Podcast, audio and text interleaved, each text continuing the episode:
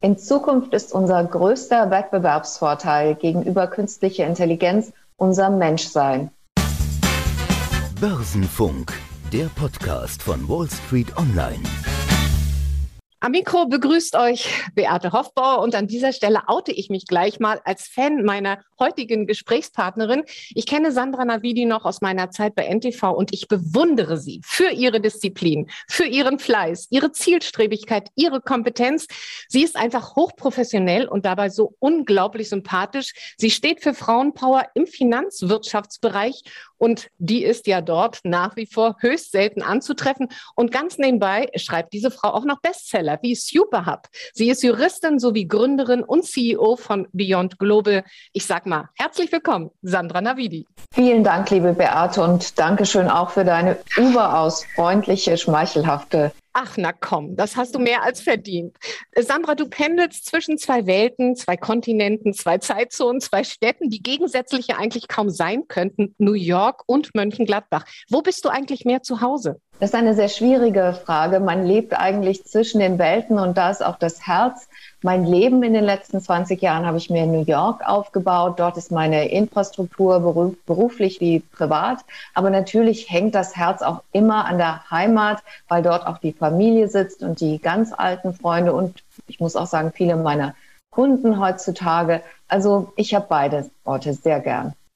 Viele werden dich darum beneiden, dass du im Prinzip in zwei Welten zu Hause sein darfst. Ja, macht dich das reicher? Macht dich das klarsichtiger? Es gibt sicherlich in gewisser Weise eine Vogelperspektive. Das zeigt sich auch immer wieder, zum Beispiel an der Finanzkrise von 2008, dass viele Menschen, die auch zwischen Stühlen saßen, wie zum Beispiel Nouriel Rubini oder George Soros, die hatten irgendwie auch einen Blick von außen und deswegen kann man manche Sachen besser beurteilen, als wenn man selbst Teil davon ist. Das kann zutreffen, das muss natürlich nicht immer der Fall sein, aber glaube ich schon, dass das eine Rolle spielt. Mhm. Du bist eine studierte Juristin mit Abschluss. Wäre eigentlich deine Karriere auch in Deutschland so denkbar gewesen oder hat es dazu diesen Schritt in die USA gebraucht? Dazu hat es, denke ich, den Schritt in die USA gebraucht, einfach weil in Deutschland die Strukturen wesentlich fester sind, wobei ich feststelle, dass sich das hier in den letzten Jahren auch gebessert hat. Aber in New York ist es sicherlich, oder Amerika grundsätzlich, ist es leichter, flexibel zu sein, sich zu verändern, neu zu erfinden. Man sieht das ja immer wieder an verschiedenen Leuten, die im Endeffekt dann sehr erfolgreich geworden sind.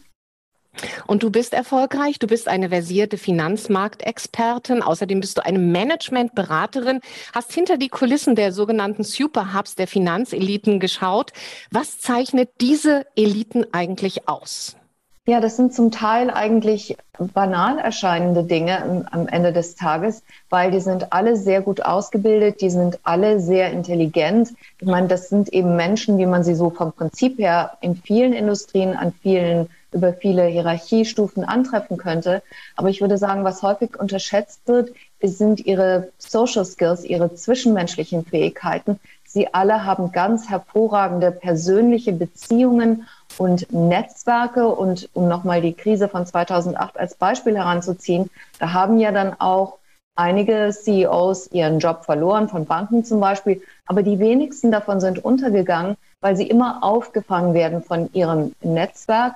Andere Menschen sind eben in ihren Erfolg mit investiert. Da gibt es nur ganz wenige Beispiele, wie zum Beispiel ähm, Dick Fuld von Lehman oder Strauss Kahn, die wirklich so eklatante, auch gesellschaftlich verwerflich, also verwerflich empfundene Verstöße vorgenommen haben, die werden fallen gelassen. Aber wenn man solche Netzwerke hat, ist man eigentlich oder ist der Erfolg vorprogrammiert. Okay, also Netzwerken ist ganz wichtig. Manchen Leuten liegt das ja, manchen so gar nicht. Mir fällt das immer schwer. Aber Netzwerken ohne geht es nicht mehr in der digitalen Zeit und auch um erfolgreich zu sein. Du hast die CEOs angesprochen. Wir erleben ja gerade so einen neuen Wettlauf ins All. Drei tollkühne Unternehmer, alle drei Milliardäre. Sie liefern sich, wenn man so will, ein spannendes Battle. Amazon-Gründer Jeff Bezos, äh, Tesla-Chef Elon Musk, der Brite Richard Branson von, Vir von der Virgin Group. Da treten ja nicht mehr Länder gegeneinander an, wie zu Zeiten des Kalten Krieges, sondern Privatpersonen. Steht dieser Wettlauf, Sandra, für die Macht der globalen Konzerne? Ja, absolut. Das kann man schon so sehen äh, als symbolträchtig. Und wenn ich, wenn wir eben von Superhubs und der Elite gesprochen haben, hat sich mein letztes Buch eher auf die Finanzelite konzentriert und dies in den letzten Jahren zunehmend mehr abgelöst worden durch die Tech-Elite. Die sind heute die, die das meiste Geld mitverdienen, die am einflussreichsten sind, auch in Washington und die vor allen Dingen mit am wichtigsten unser aller Zukunft bestimmen. Ja, lass uns gleich mal über die Zukunft äh, sprechen. Vielleicht äh, nochmal, wie, wie würdest du überhaupt diese Machtkonzentration bewerten, die ja in erster Linie auf Daten basiert? Du hast gesagt, eine Tech-Elite. Also das sind Digi äh, Digitalunternehmen in erster Linie, ja. Da, und Daten sind heute das neue Gold. Die sind Macht. Wie ist diese Konzentration von Macht in den Händen weniger zu bewerten? Ja, da kommen wir wieder zu Netzwerken, unter anderem vor allen Dingen auch technischen Netzwerken. Da gibt es gewisse Effekte, dass die, die schon viel haben, noch mehr bekommen. Äh, sie sind sich selbst verstärkend. Und ähm, das bedeutet dann also zum Beispiel ein Amazon, das aus vielen verschiedenen Branchen Daten über Kunden bekommt, einfach auch die Macht hat, das Wissen immer mehr Lebensbereiche effizient einzunehmen. Und das tun ja die Tech-Konzerne typischerweise, indem sie erst einmal bestehende Unternehmen unterbieten im Preis, also beispielsweise Uber, diese Taxi-Konkurrenz, sind erstmal billiger und wenn sie dann alle Taxen ausgeschaltet haben, dann setzen sie den Preis hoch. Und diese Monopolmacht, die zeichnet sich immer deutlicher ab in allen möglichen Bereichen. Und gerade jetzt in Kürze haben ja, also zunächst einmal während der Pandemie haben die Tech-Konzerne enorm performt, hatten Wahnsinnsgewinnzuwächse zu verzeichnen, die sich danach jetzt etwas abgeschwächt haben. Und dann besteht ja auch immer die Frage, können sie das weiter aufrechterhalten? Und ich würde sagen, tendenziell ja. Diese Monopolmacht stellt eine Bedrohung dar, weil sie auch in Bereiche vordringen werden, die uns vielleicht noch gar nicht offensichtlich sind. Zum Beispiel im Buch äh, stelle ich dar, dass die, die stehen selbst sehr unter Druck von ihren Aktionären im Konkurrenzkampf und dann werden sie möglicherweise in Bereiche gehen wie Ausbildung. Also die Universitäten in den USA sich mit ihnen zusammentun und die dann quasi so zumindest halb mit übernehmen. Das heißt, dann bekommen sie auch die Datenmacht über die ganze die Studenten und zukünftige Führungskräfte, dann gehen sie wahrscheinlich mehr in den Pharmabereich rein. Wir sehen schon, dass sie in den Finanzbereich zunehmend vordringen. Also da ist sicherlich noch einiges im Kommen, was wir noch gar nicht so auf dem Radar haben. Also doch relativ unbegrenztes Wachstum, ne? Denn man hat ja jetzt gedacht, durch die Sonderkonjunktur, die sich im Folge der Pandemie ergeben hat, dass sie künftig kleinere Brötchen backen müssten. Du hast gerade dein Buch angesprochen, über das wir noch nicht gesprochen haben. Du meinst nämlich das aktuelle, das Future Proof Mindset. Darin gibst du im Prinzip Tipps und Regeln für den Erfolg im Zeitalter der künstlichen Intelligenz. Da geht es um KI, Big Data, Innovation, Zukunft der Arbeit, Karriere und um Frauen.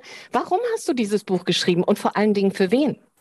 Also zunächst der Anstoß vor ein paar Jahren war, dass ich im Hinblick auf Superhubs, mein erstes Buch, immer darauf angesprochen worden bin, wie sind diese Superhubs so erfolgreich geworden? Können Sie mir Tipps geben? auf der Straße, über LinkedIn, auf Social Media und ich konnte diese Fragen nicht alle einzeln beantworten. Dann habe ich gedacht, okay, ich, ich fasse das in einem Buch zusammen. Dann hat sich aber durch die Technologie so viel so schnell verändert, dass ich gedacht habe, okay, die Karriere und Tipps und Erfolgsrezepte der bestehenden Elite, die sind im Grunde genommen gar nicht mehr anwendbar auf die kommenden Generationen oder die gerade dabei sind aufzusteigen. Und im Übrigen alle, die sich bereits in der Arbeitswelt befinden, auch wenn das schon in der Mitte ihrer Karriere ist, auf die werden auch große Veränderungen zukommen. Und dann habe ich gedacht, okay, du musst das aufklären, darüber aufklären, habe das Bedürfnis verspürt, weil ich auch sehr tiefe Recherche betrieben habe und selbst dann Dinge und Entwicklungen gewahr geworden bin, die mir vorher gar nicht so klar waren in diesem Ausmaß.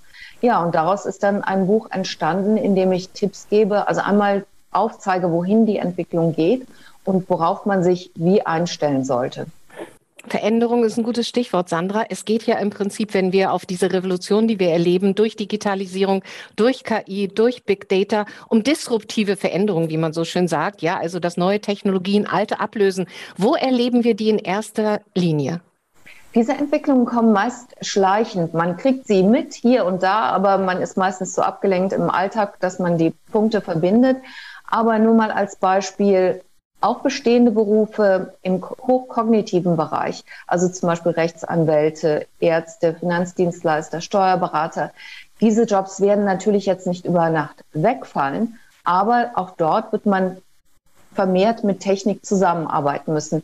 Ein Beispiel aus meinem Bereich von Rechtsanwälten. Die Columbia-Universität hat ein Experiment gemacht, in dem sie ähm, fehlerhafte Verträge vorgelegt hat, einmal künstliche Intelligenz und Menschen.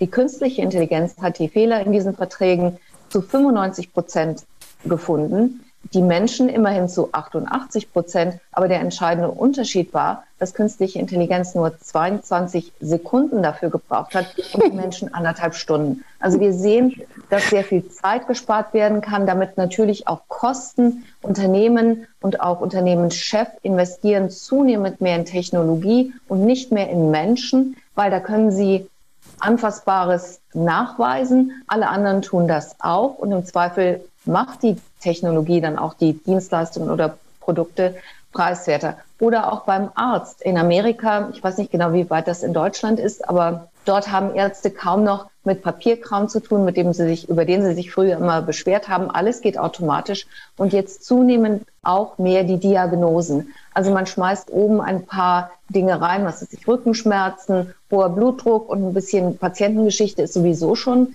mit drin und dann kommt unten das Ergebnis raus. Und ich habe mit verschiedenen Ärzten auch gesprochen, um das ein bisschen zu verifizieren, was ich gelesen habe in der Recherche, in der Wissenschaft mit den Praktikern und die haben gesagt, ja, das ist tatsächlich so, was ein Roboter, eine Maschine an Szenarien innerhalb von Sekunden, Hunderttausende bis zu Millionen Fallvariationen durchspielen kann, das kann ich als Mensch niemals leisten. Okay, was unten rauskommt dann an Alternativen, da kann ich meine Erfahrung, meinen normalen Menschenverstand, meine eigene Abwägung doch mal mit einbringen. Aber es wird eben zunehmend in allen Bereichen, auch in der Finanzwelt, äh, immer mehr auf Maschinen ähm, übertragen. Im Finanzbereich sehen wir ja zunehmend die Robo-Advisors und auch immer mehr Entlassungen im, in großen Zahlen bei vielen klassischen Finanzinstituten. Und viele Experten sagen auch, es ist nicht gewährleistet, dass die in einem Jahrzehnt noch so bestehen werden, wie sie jetzt sind. Da werden ganz revolutionäre Entwicklungen auf uns zukommen.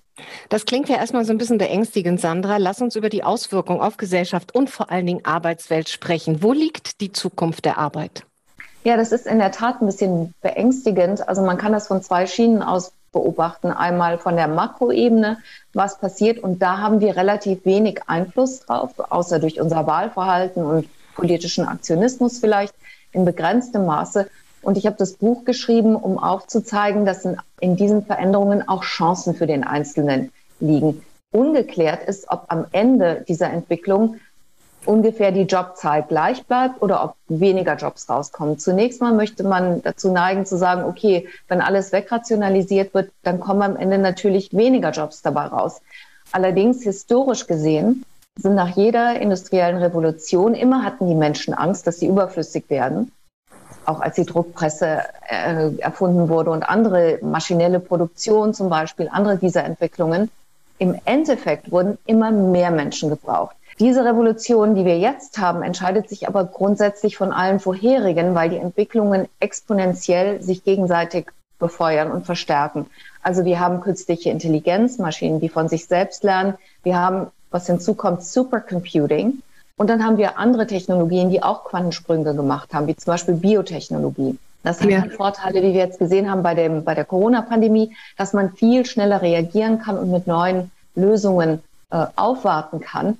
Aber auch im Silicon Valley selbst, wo die Leute natürlich dann nochmal einen ganz bestimmten tiefen Blick auf die Materie haben, auch dort gibt es große Bedenken, dass im Endeffekt geringqualifizierte im, im wahrsten Sinne des Wortes irrelevant und damit eigentlich für den Arbeitsmarkt überflüssig werden könnten. Ja, ja, also ich denke, Bildung, Ausbildung, Weiterbildung, Qualifikation, das ist ja wahnsinnig wichtig. Du hast vorhin gefragt, äh, wie es in Deutschland ist mit Blick auf Digitalisierung und KI. Ich würde mal sagen, im Vergleich zu den USA oder anderen ähm, Ländern, wo die Digitalisierung weit vorangeschritten ist, sind wir wahrscheinlich noch mit der Postkutsche unterwegs, während ihr im Rennwagen sitzt. Aber welche Anforderungen äh, ergeben sich auch aus diesen ja nur wirklich disruptiven Veränderungen, die wir erleben, äh, die noch durch Pandemien oder so gepusht werden?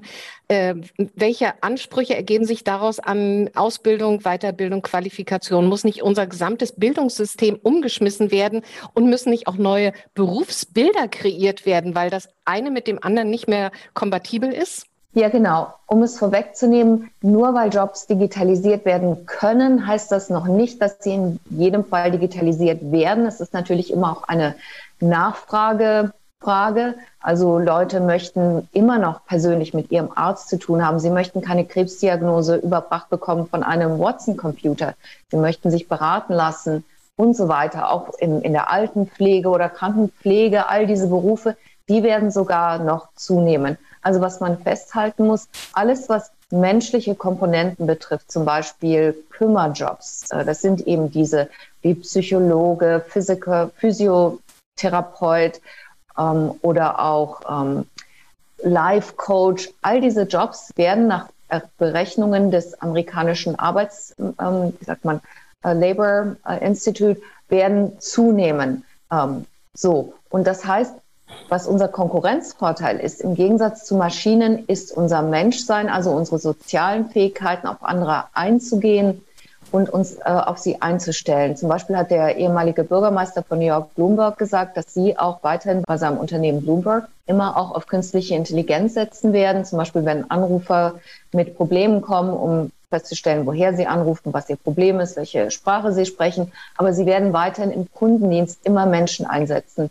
Und in vielen anderen Bereichen ist das auch der Fall, also zum Beispiel Lehrtätigkeiten. Wir haben die Grenzen. Also erstmal kann man natürlich Bildung einen viel größeren Anteil der Bevölkerung zugänglich machen, auch ärmeren Bevölkerungen in Schwellenländern. Aber wir haben während der Corona-Pandemie auch die Grenzen gesehen. Menschen brauchen den persönlichen Austausch. Aber ja, wir alle müssen auch unseren digitalen IQ erhöhen. Wir müssen alle auch in klassischen Berufen lernen, vermehrt mit Technologie zusammenzuarbeiten. Das ist so der nächste Entwicklungsschritt und zur Bildung. Unser Bildungssystem ist noch nie von Grund auf revolutioniert worden. Äh, das sollte auch einmal disrupted werden, aber es ist natürlich sehr schwierig, diese gewachsenen Strukturen zu disrupten. Und hier nochmal zurück zu der Schleife eben zu den Tech-Unternehmen. Die werden sicherlich versuchen, das in den USA auch mit den großen Universitäten anzuschieben. Mhm.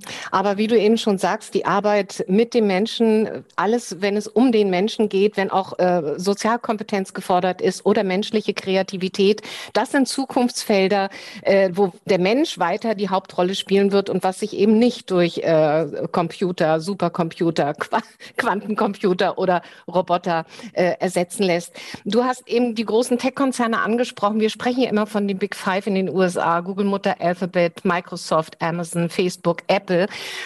Und ja, man hat das Gefühl, in Silicon Valley sitzt nun mal die Tech-Elite dieser Welt. Wir können nachher auch gleich noch auf China schauen. Aber eigentlich haben wir dort die Innovationstreiber, ja? Und du kennst sie. Äh, du hast schon gesagt, wohin es geht. Meine Frage eigentlich auch, warum sind die USA dieses globale Zentrum der Innovation?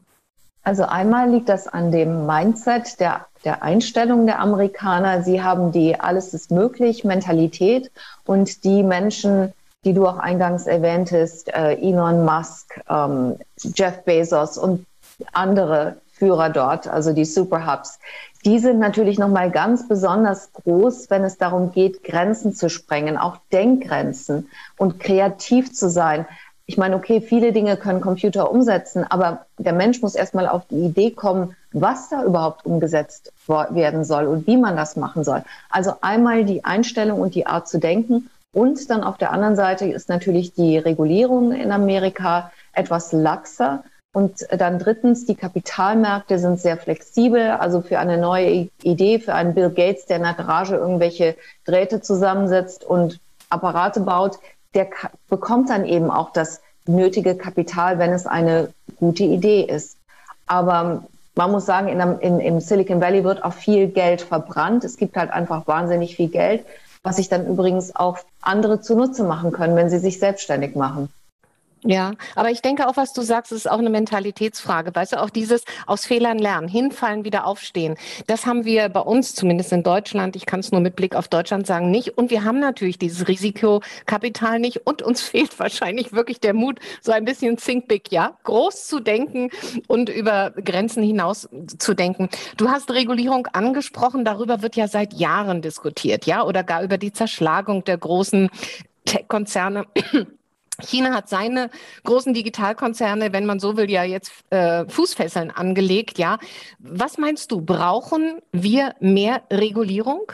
Definitiv ja. Ich würde sagen, Technologie und künstliche Intelligenz, Supercomputing bergen viel Potenzial, unser aller Leben besser zu machen. Aber sie sind auf der anderen Seite, wenn es nicht richtig gemanagt wird, sind sie sehr gefährlich. Und viele renommierte Leute auch aus der Finanzwelt wie Ray Dalio oder Forscher von der MIT-Universität, die federführend ist auf dem Gebiet der KI, sie alle warnen vor ähm, gesellschaftlichen Unruhen, vor Revolutionen, ja sogar Bürgerkrieg. Also so weit hergeholt ist das alles nicht. Und wir sehen, wenn dann noch andere Entwicklungen hinzukommen, wie eine Pandemie zum Beispiel, dann wird das alles noch mehr bestärkt. Wir sehen auch in Deutschland ja schon durchaus Unruhen, Demonstrationen, Auseinandersetzungen mit der Polizei und in Amerika auch. Also das ist gefährlich nur.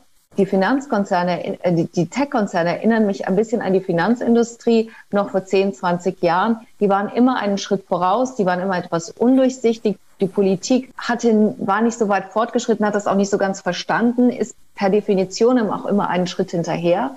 Und auch die Tech-Konzerne, die können sich die besten Leute schnappen von, von den Universitäten. Das sind kleine Genies, die haben einen Anfangsgehalt von 500.000, können mit ähm, Ende 20 schon mal locker eine Million machen. Und die sind natürlich wahnsinnig kreativ und da kommt die Politik kaum mit. Also ich glaube, das wird sehr schwer und wir müssen auch beachten, dass ein Grund, warum die Tech-Konzerne überhaupt so groß werden konnten oder ein Uber, der aus dem Nichts gekommen ist oder ein Airbnb, die ja ähm, also sozusagen der Hotelindustrie Konkurrenz gemacht haben, die sind so groß werden oder konnten so groß werden, weil es keine Regelungen für sie gab. Und das hat ihnen natürlich auch einen wahnsinnigen Konkurrenz, einen unfairen Konkurrenzvorteil gegeben gegenüber konventionellen Industrien, der ermöglicht hat, dass sie so schnell wachsen konnten. Aber es ist natürlich schwierig. Sie passen in keine regulatorische Kategorie. Facebook sagt, wir sind kein Medienunternehmen. Um, Uber sagt, wir sind ein Tech-Unternehmen, wir sind kein Taxi-Unternehmen. Also das an die Leine zu bekommen, wird sehr, sehr schwer werden. Ja, und die Politik ist eigentlich immer getrieben, ne? Und dann auch noch in Wahlperioden. Also ja, also ganz eine ganz schwierige Rolle, aber du hast das auch angesprochen. Wir sind ja jetzt mittendrin im äh, Bereich Politik. Diese, diese Technokratie, diese Monopolisierung der Welt, das verschärft natürlich die soziale Ungleichheit. Regulierung garantiert ein wichtiges Instrument, um den gesellschaftlichen Frieden zu wahren. Was müsste vielleicht noch passieren? Also es gibt verschiedene Vorschläge und die kommen sogar zum Teil aus dem Silicon Valley. Zum Beispiel hat Bill Gates vorgeschlagen, Roboter zu besteuern. Also wenn jetzt Unternehmer ihre ganzen Arbeitnehmer zunehmend mit Robotern ersetzen und keine Sozialabgaben mehr zahlen und so weiter, dann besteht eigentlich kein Grund daran, warum man nicht Roboter besteuern sollte. Also was man tendenziell immer mehr sehen wird, eine, eine Umverteilung nach oben. Immer weniger Menschen werden über immer mehr Kapital verfügen. Und deswegen kommt unter anderem auch aus dem Silicon Valley der Vorschlag, ein ähm, bedingungsloses Grundeinkommen zu schaffen. Und wenn man jetzt sich die Pandemie anschaut und die großzügigen ähm, Unterstützungsmaßnahmen, die in Amerika geleistet wurden, das hat in vielerlei Hinsicht schon fast, hatte schon fast Züge von einem Grundeinkommen. Also die Frage ist, ob wir darüber überhaupt, ob wir darum umhin, umhinkommen können, die Frage ist natürlich, wie man das ausgestaltet. Das wird auch politisch und gesellschaftlich auf sehr viel Gegenwind stoßen. Ja, und es lässt sich ja eigentlich nur global regeln, ja, weil wie willst du sonst diese großen Tech-Konzerne äh, einfangen? Ja, sie haben ja alle Möglichkeiten im Netz. Also große Herausforderung, wirklich spannend. Äh, Sandra, wer mehr wissen will, dem würde ich einfach mal dein Buch empfehlen, ja. Du, äh, du machst das ganz unterschwellig, man kann das wunderbar lesen, das ist für jeden verständlich, also kein Stück abgehoben, ich kann das nur empfehlen. Lass uns zum Schluss noch äh, vielleicht drei persönliche Fragen klären. Äh, wie du sie beantwortest, ausführlich oder kurz, ist völlig Schnuppe, Sekt oder Wein? Wein. Oh, wie ich. Gold oder Bitcoin? Schwierig. Gold. oder beides, Sandra. Ja, wenn ich beides nehme, dann würde ich sagen 50-50. Genau, 50-50. Ähm, dein Steckbrief könnte ja auch lauten, klug, blond, schön. Hat dir das geholfen oder eher im Weg gestanden? Es ist eine Herausforderung, es hilft aber zum Teil auch, es kommt drauf an, was man draus macht. Das heißt, du wirst manchmal unterschätzt, weil man dich einfach nur betrachtet und denkt, ach na ja, zu hübsch, also, zu hübsch, um klug zu sein.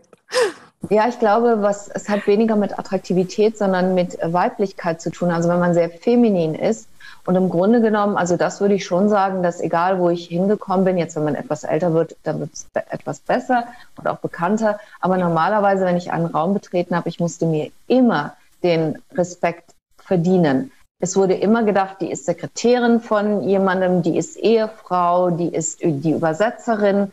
Und dann, wenn man sagt, ich bin Rechtsanwältin oder ich, was man, ich bin Investmentbankerin, dann wird es erstmal mit einem skeptischen Lächeln, ungläubigen Lächeln zur Kenntnis genommen und da wird irgendwie ein Scherz gemacht. Ich wünschte, meine, mein Anwalt sehe so aus. und also da kommt einem schon viel Unangenehmes entgegen. Selbst Christine Lagarde sagt, äh, sie ist also auch in späteren äh, Teilen ihrer Karriere damit immer wieder konfrontiert worden. Man kann nichts anderes machen, als das mit einem Lächeln geduldig hinzunehmen und dann durch Qualität und Leistung zu überzeugen.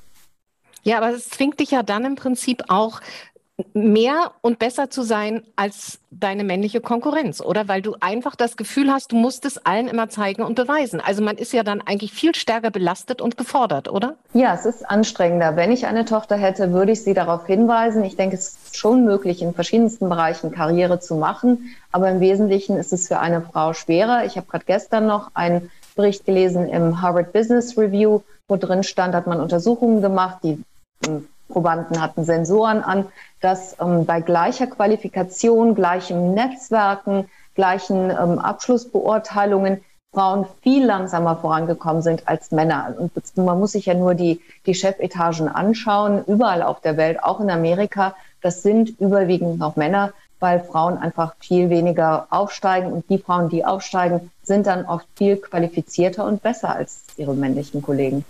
Ja, Sandra.